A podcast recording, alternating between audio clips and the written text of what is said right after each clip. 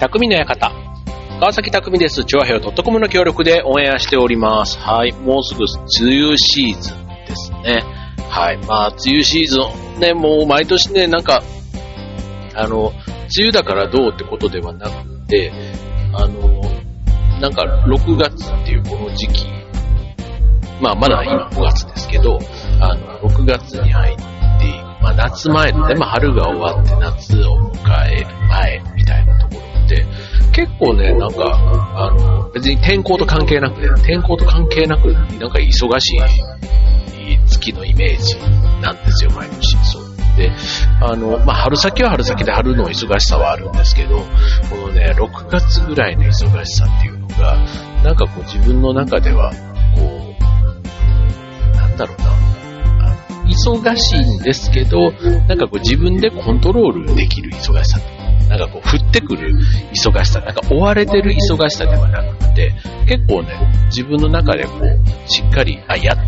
なんかやった感があるというか、なんかそういう忙しさが毎年6月っていうのがあってですね。そう。で、そういう意味では今年も、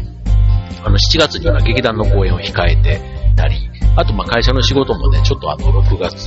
にやりたいと思ってることがあって、まあそういうのをね、なんか自分の、こう、あの、意思を入れてみたいな、なんかそういう感じでね、迎えようとしてるので、まあ、忙しいのは変わりないんですけど、あの、楽しく充実した1ヶ月にまたなればな、なんてちょっと思っております。はい。まあね、雨が降ったらなんか外出の予定もね、この6月でなんとなく立てづらいし、立てても予定通りにいかなかったりするから、まあ、ね、なんか、あの、予定を入れても、まあ、雨天決行できるような、なんかそういうね、予定の方がいいかな、なんていつも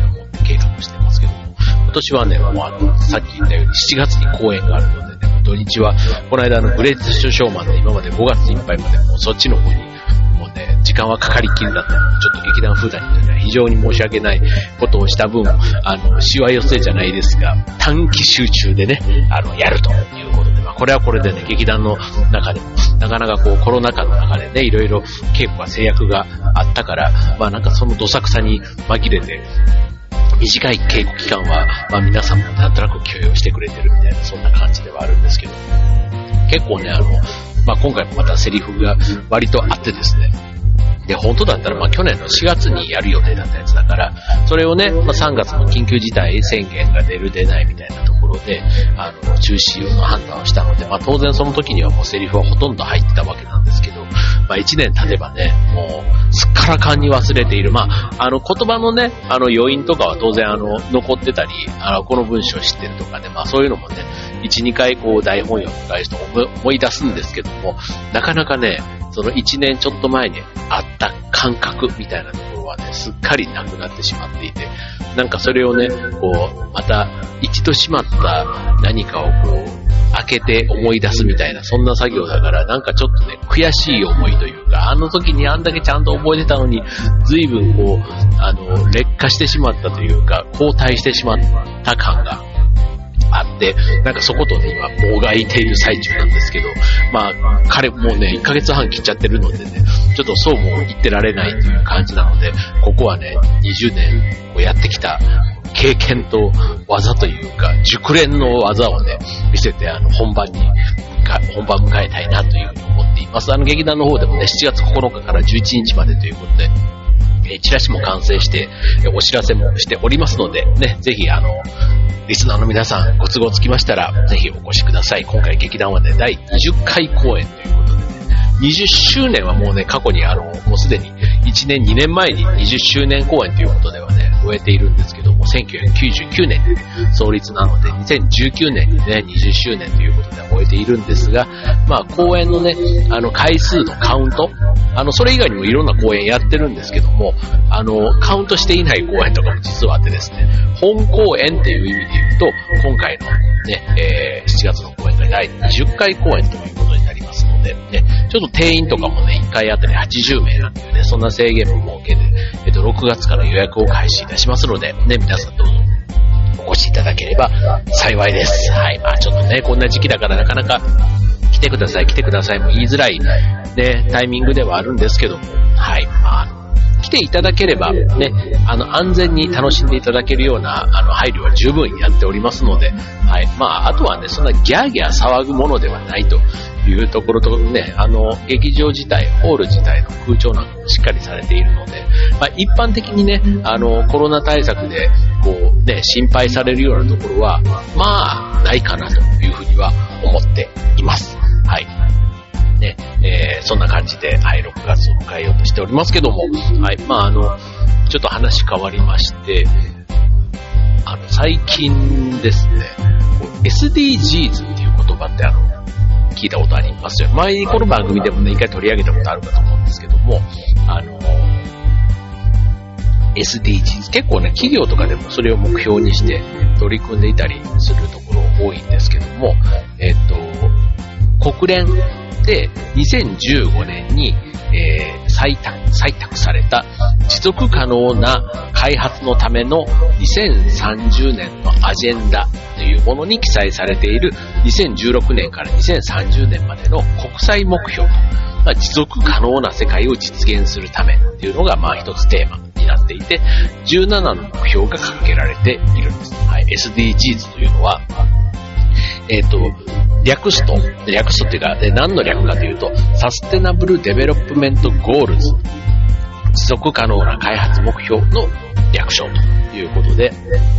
結構ね、あの、小学生とか、そういうレベル感の授業とかでも取り上げられてるというところになります。はい。まあ、あの、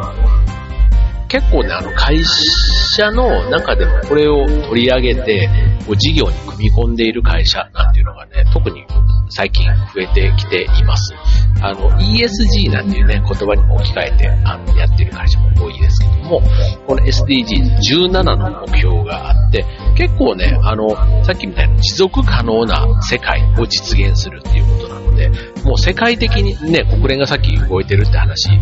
のように、えみんなが協力して、で、しかも個人ではなくて会社とか政府とかね、そういった単位でもちゃんとやっていかないと、あの、未来にね、あの、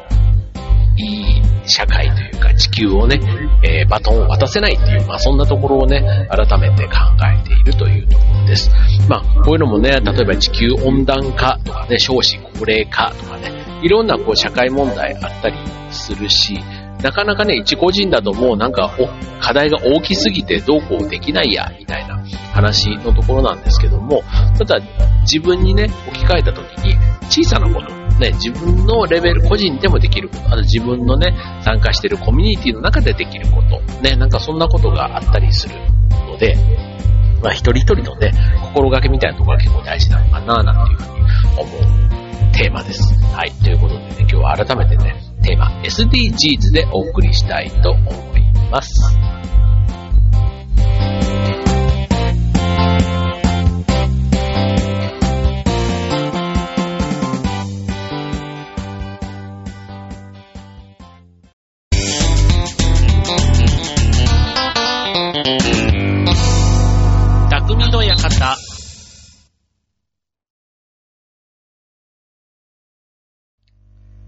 はい、えー、今日のテーマ、SDGs ということでね、まあ17個のテーマがありますということで、じゃあ17個どんな目標があるのかなっていうのはね、もうあの皆さんの方で、ね、調べていただければ、あの、いいと思うんですけども、今日はね、その中でもね、僕がね、結構あの、興味のある目標についての話ができたらなと思うんですけども、あの、改めてね、こう、まあ、これはちょっと僕の独断の考え方ですけども、なんかね、SDGs、あの、会社が、まあ、世の中にね、なぜ存在するのか、みたいな、ちょっとあの、すごくバクッとした話なんですけども、これは、やっぱり世の中の役に立つためっていうのが、やっぱり会社って、あの、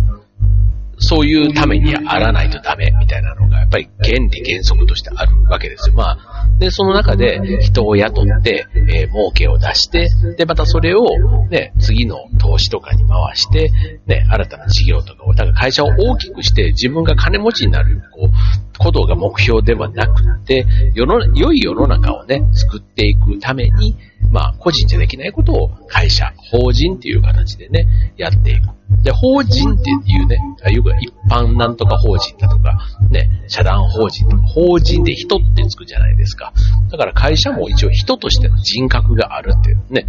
人格ってなんか個人に紐づくみたいなイメージがあるんですけど、やっぱり会社は会社で、どういうスタンスでね、会社事業をやっていくのかみたいなところで、人に、人と同じ性格を持っているっていうふうに考えているから法人なんていう言われ方をするんですね。そう。で、まあ、そこでね、SDGs を、に注目している会社がたくさんあるんですけど、あの、結構ね、この SDGs って、すごくあの、心の、こう、豊かさみたいなところとも自分はね、結構比例するなと思っていて、例えばさっきみたいに会社がね、すごく、あの、キツキツ、あと今回みたいにコロナ禍でね、もうあの、店が営業できないだとか、ね、会社がもうどうし、もう事業が回らない従業員をね、解雇しないとダメとか、ね、そんな課題があるときに、なかなかね、SDGs のところまで踏み込んで、これ要は自分とこだけじゃなくて、相手、他者、社会に対して、こう、なんか貢献していくみたいな、そういう話なので、そう、なかなかだから自分のところに余裕がないと、ね、そこまで目を向けられないっていうのがまず一つあって、で、あと、あの、なんか言われたからやるみたいな、じゃあちょっとね、もう一つだなっていうふうに思ってるんですね。だから、志の高さというか、心が綺麗というか、なんかそういうところのね、活動の先に、常にこの SDGs が心のね、この部分にあるみたいな。だから、社会貢献というか、あの、なんだろうな、奉仕の心、奉仕、あの、社会奉仕みたいな。なんかそんなのに結構ね、感覚は近いかな。ただ、あの、なんか寄付みたいなね、ただお金を渡して終わりとかそういうことではなくって、あの、持続的に、まさにあの、今だけやればいいってことではなくって、なんかそういうことを継続的にやっていく会社が今後は、あの、支持されて、ね、あの、まあ、応援もしてくれて、みたいな、あの、一般の人からね、なんかそういう風になっていく。だから、商品とかね、あの、メーカーさんとかでも、やっぱりこういうところを意識して、あの、ものを作ってるなんていうと、なんかそれだけでもね、だいぶこの消費者の感覚が違うみたいなところからも注目されているというところなんですね。そう。だから、あの、言われたからやってますよっていうよりは、なんか積極的に、どうせやるなら前のめりにみたいなね、そういう感じで、あの、取り組んでいけるといいんだろうなって。それは別に会社だけじゃなくて、個人としてでもですけどね。はい。ちょ、だからなんか言われてから、なんか、あの、悪く言われないためにやるっていうと、どうしてもね、最低限のことだけをやろうっていうふうになると思うんですけども、もうこれはどっちかというと志の部分なので、言われたからやるではなくて、言われる前に自分はここまでやるんだ、みたいな風にやっていった方が、きっとね、いい結果が出るんじゃないかな、なんて思っています。はい。で、まあそんな中でね、あの、結構いろんな項目が、さっきのね、17項目あって、やっぱりね、こう自分のこう気になるところから、まあ行くとね、あの、まあ、結構大きなテーマもいっぱいあるんですよ。平和とかね、そういうのもあったりするんですけども、うんと、まずは一つは、あれですね、えー、海洋資源。あ、海洋資源、あ、海洋資源ってちょっと違うか。違うな。環境につながるところ？環境につながるところって言ったら、この中で言ったら何なんだろう？何なんだろうとかって言ったら あの、例えばゴミとかね。あ、持続可能な消費と生産みたいな。そういうとこですかね。で、あとは、えっ、ー、と、陸上資源なんて言われてるところ。えー、だから、あの、物を作るところの話と、あとは生態系の保護みたいなね。まあ、こっちがやっぱり森林の、あの、経営とか砂漠化への対処みたいな。そんなところが結構ね、あの、環境に近い、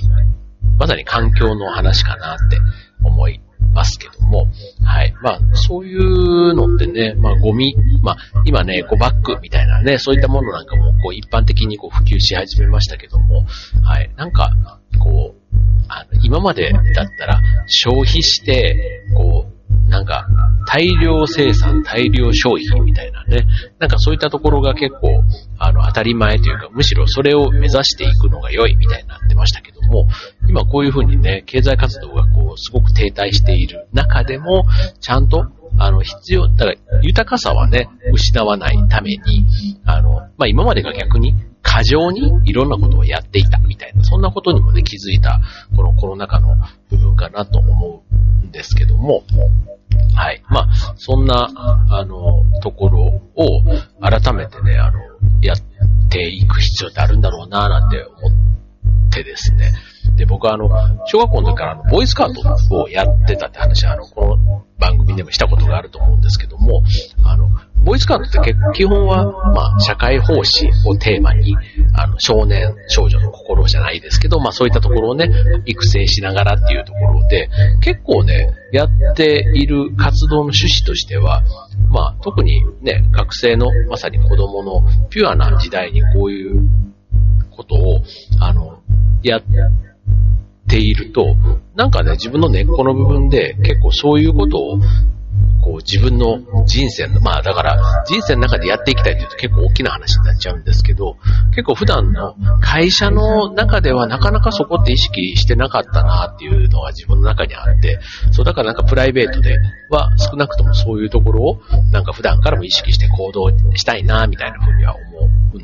も、今みたいなね、この SDGs、ね、あの、個人で思ってたけど、なかなか普段のね、会社生活の中ではそんなことできなかったななんていうところが、まあ会社っていう組織がね、今こっちの方に意識が向き始めてるってことは、別にプライベートじゃなくて、ちゃんと会社の時間の中でこういうことをね、考えていける機会が、ね、今、まさに今後増えていくということなので、はい。これはね、ほんとね、あの、みんなが、なんか、あの、人類が意識しないとダメなテーマとして国連がこれ掲げてるっていうところなんですね。で、あの、ESG はどっちかというと、あの、その SDGs っていうのが全人類っていう人たるもの、みんな17項目が意識しようって話なんですけど、ESG っていう話になってくると、これは会社がその中からね、自分とこの強み、ね、特殊、業務の、業、なんだ、事業の特徴なんかそういうのを見て、まあ、あの、強い濃淡というか、濃淡をつけて、どこをね、自分たちは頑張っていくみたいな、そういうふうに整理したものが、まあ ESG っていうふうにね、言われ、結構ね、似て非なるものなんですよ。これね、両方新聞とかテレビとかでもよく出てくるので、ぜひね、あの、別にこれ教養番組ではないんですけど、あの、大人の方はぜひこれは知ってた方がいいワードだなというふうに思います。はい、今日はね、えー、っと、そういう地球環境みたいなところの話で、えー、お伝えしました。あとね、ポイントは、ボーイスカウトはね、僕はね、とても良いと思っています。いつかね、あの、僕も小、高校ぐらいまで、あの、やってたんですよ。で、だから10年ぐらいやってたのかな。そう。でね、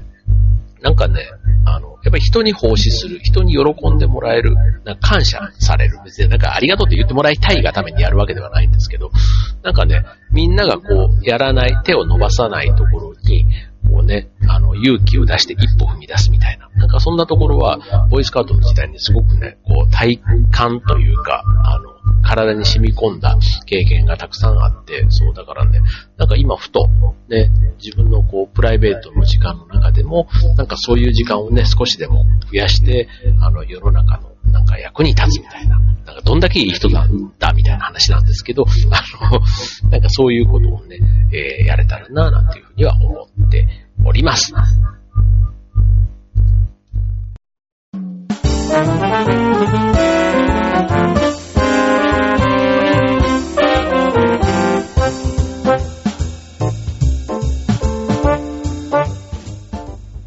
はい、えー、今週の匠の館は SDGs テーマにお送りいたしました。ね、あの、エンターテイメント、ね、えっ、ー、と、さっき劇団とかの話しましたけど、結構あの、生活をしていく中での必需品かって言われると、ね、なんかその、衣食住みたいなものと比べるとなんとなく優先順位が下げられがちなんですけども、やっぱりね、心が元気じゃないと、なんかその、衣食住につながる活動も含めてね、なんか充実しないみたいなところはあると思うんですよね。そう、だから、まあエンターテインメント別にね、あの、その縄文時代にエンターテインメントがあったわけではないですけども、今のこの現代のね、これぐらい情報がたくさんね、出回っていて、いろんなスピードがね、こう IT とかああいうことでね、スピードアップしてる中でね、こうエンターテインメントのなす役割みたいなところは、なんか人が人としてあの、生きていく。あと今みたいな ESG とかね、SDGs みたいなこういうメッセージをなんか発信、浸透させていくところでも、あの、エンターテイメントの役割って結構あるんじゃないかななんて個人的には思っててですね。そう。だから、あの、やってもやらなくても、あと自分だけやってもしょうがないっていう風になっちゃうと、この ESG の取り組み、SDGs の取り組みってなかなか前に進めないので、ある意味ね、そこはあんまり難しく考えず、損得感情じゃなくて、なんか自分の純粋なピュアな心の志の高さというか、なんかそういうところをね、すごく、あの、考えさせてくれるテーマかなっていうふうに思っているので、まあ、ね、それに対してのまた賛否というか、いろんな意見はもちろんあるわけですけども、まあ、冒頭に言ったように、自分に余裕がないとなかなかね、でもね、そこに一歩踏み出す、あの、きっかけって作れないかなと思っているんです。だから、あの、今本当にね、コロナの状況でいろんな、あの、大変な思いされてる方は、そこにね、あの、一歩踏み出すちょっと余裕がないな、気持ちの余裕ね、気持ちの余裕がないなという方もやっぱ多いと思いますけども、一方でね、そうじゃない方もたくさんいると思います。だから、そういうとね、あの、SDGs のことを考えることができる人はぜひね、あの、やっぱり早く考えた方が、1年後に考えるんだったら、今考えれば、ね、1年後には1年の実績が残るわけですから、なんかそんなことで、自分の得意なテーマ、興味のあるテーマからやってみるみたいなところがいいのかな、なんていうふうには思っています。はい。ね、17個のテーマがありますから、はい。まあ、あ、全部やるっていうのはまあまあ無理にしてもね、ただ、17個の中に自分、ああとね、17個の中に具体的な目標みたいなものがね、